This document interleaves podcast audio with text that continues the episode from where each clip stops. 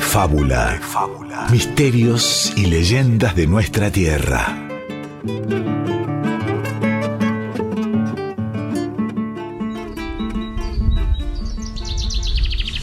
Un día, no hace tanto, en Caacatí, en el norte correntino, un nuevo rancho se levanta. Es para gente de la capital que busca descanso los fines de semana. Ahí son varios trabajando, pero hay uno que se destaca por su tamaño. El Nazario es grandote, aunque su guapesa lo hace más grande aún. Todos en Caacatí lo conocen. Cuando lo ven pasar se escuchan varias voces que murmuran sus hazañas. Ahí va el Nazario, el que doma los potros más fieros. Doña Leoncia dice que lo vio domar a uno con tan solo mirarlo. Sí, es el mismo que maneja el puñal como el mandinga. Lo han visto ensartar a un carancho en pleno vuelo. Ahora el día le está cediendo su lugar a la noche, en estos esteros, y ahí va el Nazario. Se ve que se le hizo tarde y como vive muy lejos, decide quedarse a dormir muy cerca de la construcción. Buscando dónde dormir antes de que oscurezca del todo, da con un rancho que parece abandonado. Allí golpea las manos sin que nadie lo atienda. Y no es que no lo escuchen. Las manazas del Nazario, cuando aplauden, asusten hasta las víboras. Tan es así que un vecino escucha los aplausos y sale a la calle. Es un rancho que han dejado, don Nazario. Si va a quedarse ahí, sepa que no hay cristiano que aguante una noche. ¿eh? Dicen que anda alguien que no quiero nombrar para no llamarlo. Pero el Nazario no le teme a nada ni a nadie, sea del más allá o del más acá. Está muy cansado y se mete en el rancho destartalado y pobre de aquel que se anime a perturbar su sueño. Va a desear no haber nacido. Y es así que cena cuatro huevos crudos, un pedazo de pan que trae en el bolso y se acuesta en el lecho. El lecho, una cama polvorienta pero bastante acolchada. El gigante se duerme casi de inmediato y sus ronquidos parecen levantar las chapas del techo. Y a la mitad de la noche, una cosa más polvorienta que esa cama y más ruidosa que sus ronquidos, se aparece en el cuarto. Algo como un ser peludo que se mueve tan rápido que no puede ver. El Nazario se para de un salto en esa cama, empuñando su facón, y antes del ataque lanza su sentencia. ¡Pobre de vos, sabandija! Como que me llamo Nazario. Es la última vez que te haces el loquito. Nadie supo a ciencia cierta qué pasó, qué fue lo que sucedió aquella noche. Aquel vecino que advirtiera al Nazario de los peligros de ese rancho cuando le preguntaron qué pasó a Nazario, esto decía. Me desperté la madrugada, escuché unos golpes terribles, parecían sacudir el rancho abandonado, era como una pelea, ¿vio? Y ahí lo vi salir al gigante del Nazario, mal herido, y mientras huía lloraba y gritaba como si fuera un gurí, aquel nombre que no quise decirle. A Nazario no se lo vio nunca más. En cambio, al pombero y a ese duende que es el bombero, ¿no? Se lo siguió viendo y sintiendo en el lugar.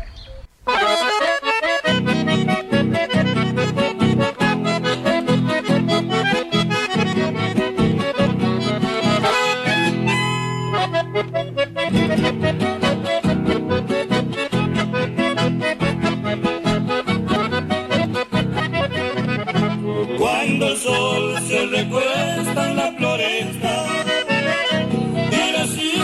se adormece a su calor. Bomberito parece salir de fiesta a buscar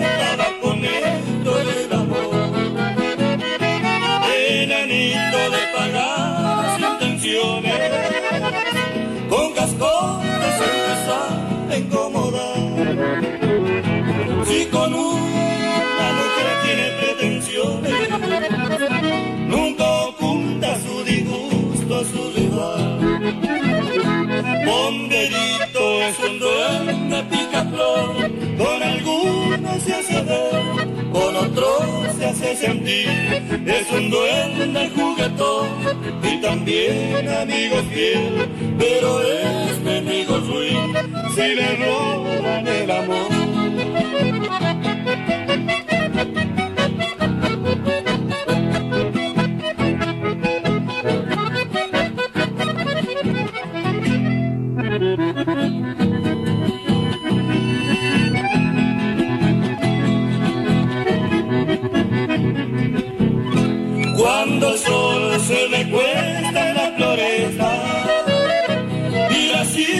Se en su calor. Bomberito parece salir de fiesta a buscar tabaco negro y el amor. Enanito de paganas intenciones, con cascotes empezar a incomodar.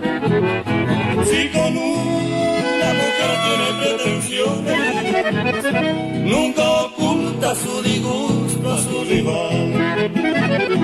Bomberito es un duende picaflor, con algunos se hace ver, con otros se hace sentir. Es un duende juguetón y también amigo fiel, pero es mi amigo ruin si le roban el amor.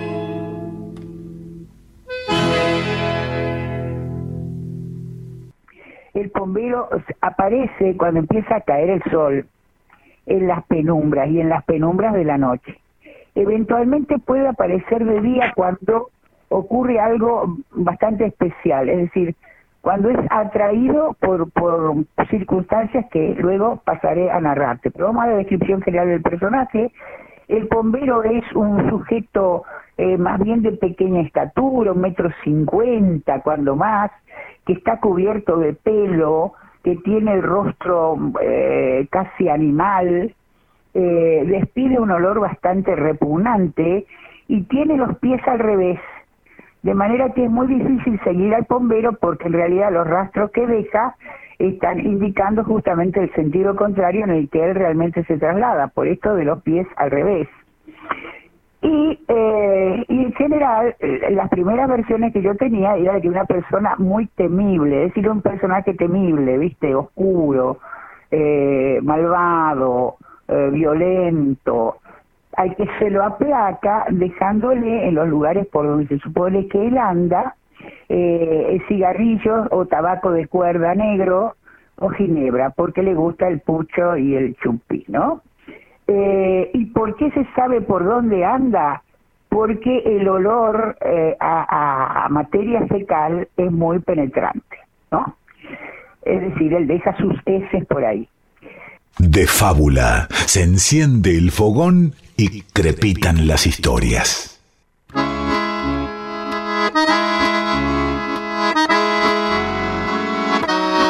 Y estamos bajo la cortina de tristeza del Chango Spasiuk y escuchamos antes a Brígido González Catalino Verón, este dúo y su conjunto con el duende Picaflor, que se refiere justamente al pombero, que es el mito del día de hoy, del que vamos a charlar con Guillermo Barrantes, escritor y especialista en mitos, y yo, Diego Ruiz Díaz. Y también escuchamos a Ana María Gorosito, antropóloga e investigadora de la Universidad Nacional de Misiones, contándonos un poco la descripción de lo que es el pompero, ¿no? Que es muy importante, es un mito realmente muy importante, muy arraigado en toda esa zona, en Paraguay, en Misiones, en Corrientes. Pero ¿cuál es el origen, Guillermo Barrantes? ¿Qué tal, Diego? ¿Cómo te va? Eh, mira, el origen es muy interesante porque en realidad eh, todavía se está rastreando. ¿viste? Eh, te puedes encontrar versiones, sobre todo eh, eh, refiriéndonos a la palabra pombero. ¿A dónde nos lleva pombero? Porque fíjate que se diferencia mucho de otros duendes de origen guaraní, como el Yacilla Teré, que claramente el nombre es guaraní, ¿sí? este, el curupí, son todos nombres guaraní. ¿eh? Es pombero. ¿Viste cómo? Hay versiones que hablan de que podría venir del pomberú, que en guaraní quiere decir mano de mosca, ¿sí? Y haría, alusión a, a esto de que se mueve en silencio por la selva. Otros hablan de pirrahue, que es un término que habla de, de pies con plumas o pies velludos, pero no está tan, tan definido de dónde viene esa palabra pombero. Y hay una versión que es muy interesante porque nos lleva al familiar. ¿Te acuerdas que hablamos del familiar? En Tucumán. En un, en un de fábula, exacto. Este mito que tenía mucho que ver con el obraje, con, con el castigo, con, con este, castigar a un obrero, el rebelde, ¿no? Bueno, hay un término en el sur de Brasil que es pombeiro o pumbeiro, y que en su tiempo definió aquellos bandeirantes que eran espías y que buscaban aborígenes para esclavizar en las plantaciones de azúcar. ¿Sí? O sea que eran los amos. Claro, y tiene un poco, o sea, relacionándolo con el pombero oscuro, ¿no? Porque tenemos a un pombero que, según escuchábamos en la canción, es un amigo fiel, un duende juguetón, vos decías un duende picaflor, pero recién la antropóloga nos hablaba y nos decía que también es oscuro, es temible, y creo que el término de pombeiro y pumbeiro del sur de Brasil tiene que ver con este, esta parte oscura, ¿no? Este espía que busca aborígenes para esclavizarlos, para llevárselos como hace el pombero malo, ¿sí? Llevárselos y esclavizarlos, y matarlos, y no devolverlos, ¿no? Como el Nazario también, ¿no? que no volvió nunca más. También ahí describía el antropólogo de la Universidad de Misiones el tema del olor, el tema de lo peludo también, ¿no? Este, de lo velludo, este, el tema del tamaño, ¿no? Por eso el tema del duende, ¿no? Mira, oficialmente, sí, este, según los, los, mitos, las leyendas eh, guaraníes, es, es, un enano velludo, panzón, eh, de brazos muy largos, ¿no? Con un sombrero de paja, ¿no? Incluso, y un gran bastón brillante. El gran bastón es, como eh, un clásico de los duendes guaraníes. El Yacilla Teré también tiene su, su bastón mágico, ¿no? Eh, y el silbido. En el pombero el silbido es clave. Eh, él lo hace y no le gusta que lo imiten, ¿sí? Cualquier cosa menos imitar el silbido del pombero porque se enoja y te pega como a Nazario. ¿Y qué te parece si escuchamos la historia de Nazario, pero en este caso por eh, Toledo, poeta y cantante, de comandante Andresito, justamente de Misiones, fallecido en el año 2015. Era cajero de banco, pero colaboraba con el diario El Territorio y era muy conocido como el recitador del Tarahui. Y con su guitarra y su voz nos contaba la historia del Nazario. Nazario Villordo, bien presentado y apuesto, noble corazón de gaucho, hombre sencillo y derecho. Vivía en Caacatí, a las orillas del pueblo respetado y admirado por sus mentas de ser bueno. Es que en todo se destacaba, si no el mejor, el primero. En la doma no hubo potro que no amansara a crina limpia y en pelo, con el puñal una luz y con el lazo ágil, rápido y certero. Qué lindo verlo en la yerra sin importar pelo o peso, con una sola brazada el animal iba al suelo también era bueno para la diversión y el juego, para las naipes, la taba, las carreras. Un pangarema a la cara y una la zampata blanca eran sus dos parejeros. Corriera con quien corriera, en las cuadreras siempre llegaba primero. Por todas estas cualidades se comentaba en el pueblo. ¿Será que tiene un payé? ¿Una reliquia? o simplemente es muy bueno? Para los gauchos más viejos no había ninguna duda, el nazario era amigo del pombero. Y esto no suele ser bueno, no suele ser conveniente, porque la amistad con él es de por vida, para siempre. Además es muy celoso, no podés tener amigos y mucho menos mujeres. La amistad con el pombero es un pacto hasta la muerte. Transcurría el tiempo en paz y un sábado de septiembre. Baile en pista Irupé. Nazario estuvo presente. Allí conoció una vaina la más hermosa del pueblo y bailó toda la noche bien pegadita a su cuerpo. Cuando terminó la fiesta, montó en su pingo contento. Al trotecito y silbando fue dejando atrás el pueblo. Clara la noche estrellada, ñazaindé de primavera costeó Laguna Maciel y al alcanzar el timbó el cielo se oscureció y vio que a su alrededor era un remolino el viento. Soplaba con tanta fuerza que parecía un infierno. Saltó Nazario del Pingo con el puñal en la mano, bien decidido y dispuesto a enfrentar lo que viniera. Se quedó clavado al suelo. Una finta, una liñada, planazos y puñalada. No encontraba ningún cuerpo. De pronto sintió que un golpe se topetaba en su pecho lo tiró contra el timbó, perdió el sentido y todo quedó en silencio. Caía el sudor a chorro, sintió su cuerpo caliente. Es que el sol de la mañana le estaba dando de frente. Con esfuerzo abrió los ojos y vio como un refusilo a unos tres o cuatro metros. Su puñal cabo de plata, hasta la S de oro, quedó clavado en el suelo. Debe ser una señal, una advertencia, se dijo para sus adentros y le agradeció a Dios Padre, porque de haberlo querido el pombero lo hubiera hundido en su cuerpo. Desenterró su puñal, montó su pingo, dio vuelta por el timbó, miró bien fijo al suelo y gritó desafiante, a vos No te tengo miedo. Yo soy Nazario Villordo y voy a hacer lo que quiero. No transcurrió mucho tiempo. Principio del mes de octubre. Por la fiesta patronal le vestía de gala al pueblo.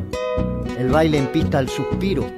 Tocaban los Diablos Rojos con el dúo de los hermanos Villalba, los mejores del momento. Se reencontró con su vaina, hasta se comprometieron. Para el 8 de diciembre, día de la Inmaculada Concepción, fijaron el casamiento. Por ser reservado y culto, no dijo nada a su novia, tan solo se despidió. Al trote de su caballo llenaba su pensamiento, la ingratitud del destino que lo llevaba a ese encuentro.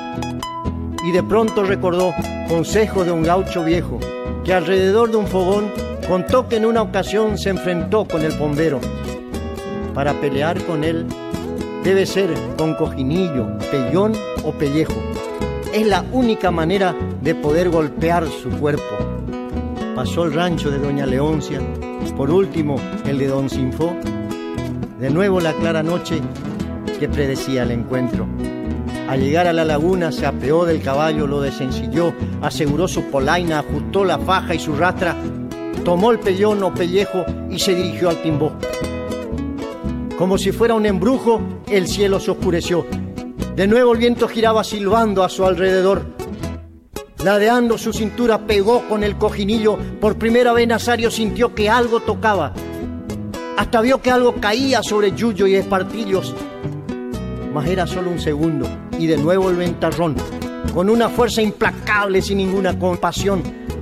Se agazapaba una liñada y pegaba con el pellejo, un salto, un amague y pegaba de nuevo al viento. Media hora, una hora, sintió cansarse su cuerpo y el enemigo invisible que buscaba la ocasión. Un giro, una finta y pegaba con el pellón. Perdió noción el Nazario, de repente se cansó y en el momento sintió entre su espalda y el cuello el golpe, cual garrotazo lo tiró de boca al suelo. Se hizo un sepulcral silencio y se calmó aquel infierno. Quedó tendido el Nazario como si estuviera muerto. Temblaba como con chucho. Sintió que su espalda ardía. Es que el sol de mediodía le estaba quemando el cuerpo. Se levantó tembloroso, los ojos desorbitados y llorando como un niño, miró con temor el cielo y el grito desgarrador, mamá, mamá, olvidando que su madre hacía tiempo que se ha muerto y salió despavorido corriendo hacia el campo abierto. De aquel gaucho ganador solo quedó el esqueleto, que tembloroso y rotoso deambulaba por el pueblo. El Nazario quedó loco y taueté.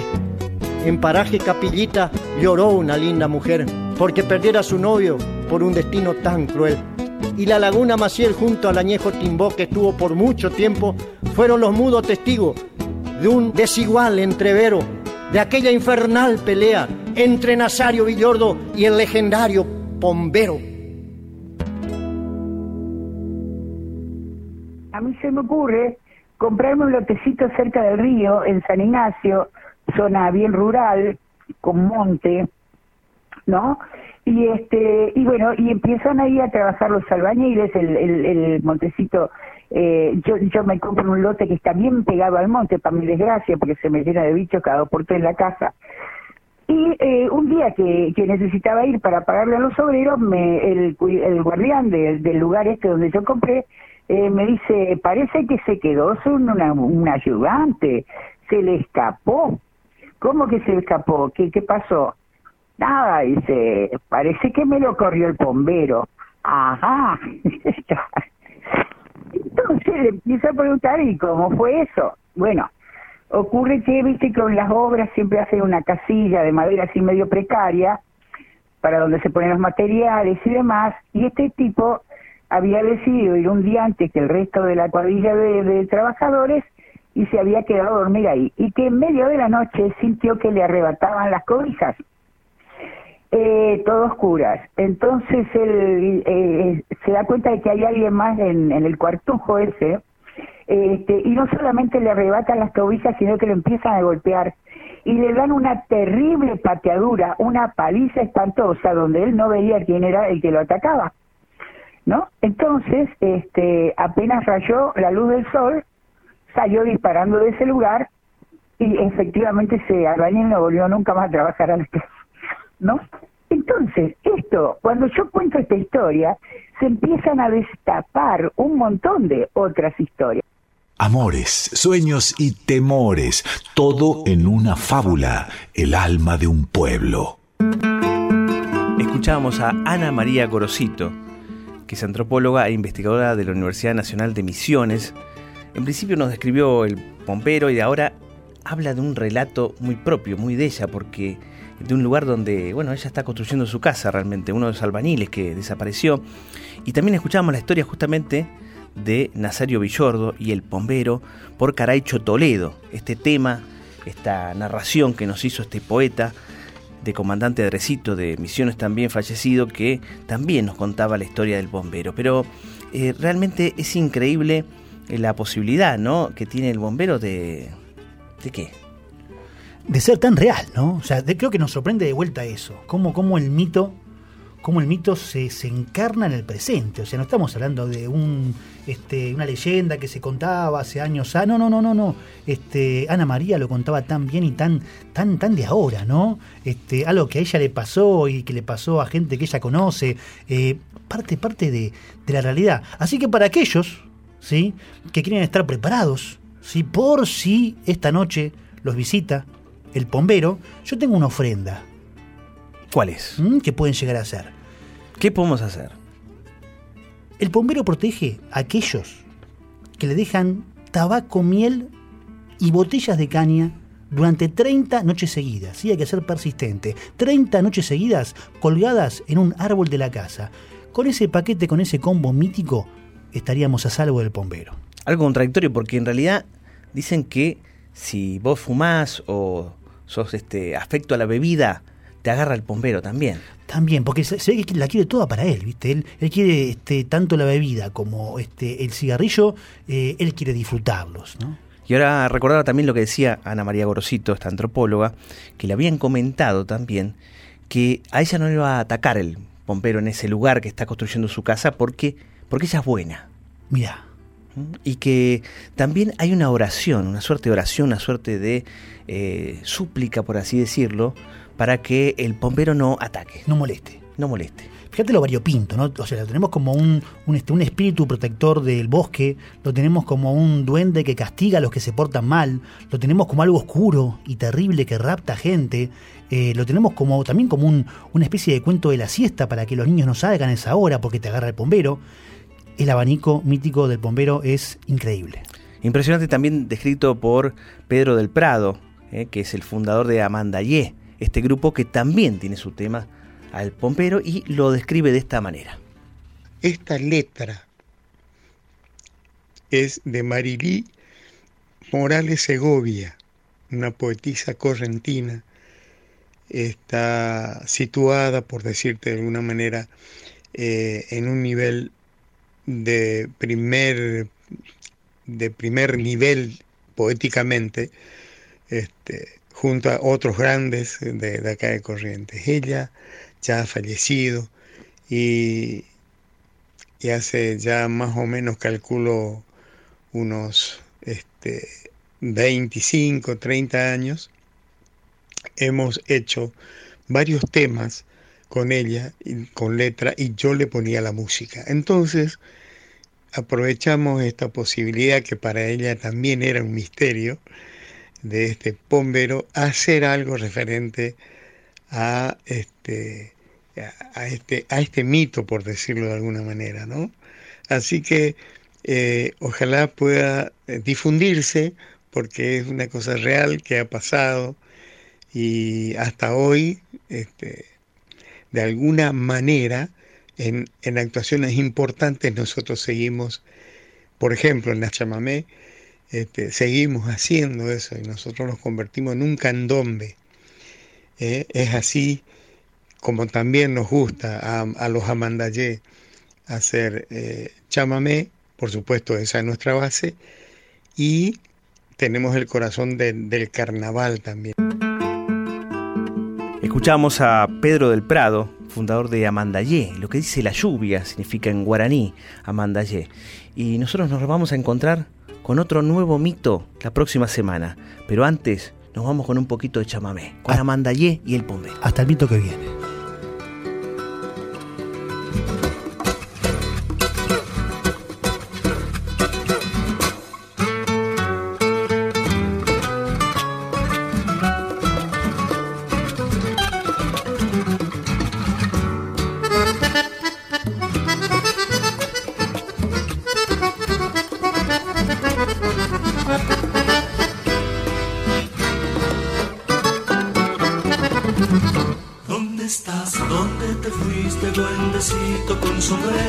Te has metido entre las plantas y los juncos del estero. En las siestas de naranjas te me vuelves naranjero y te escondes en las ramas. ¿Dónde estás que no te veo? Bombero, bombero,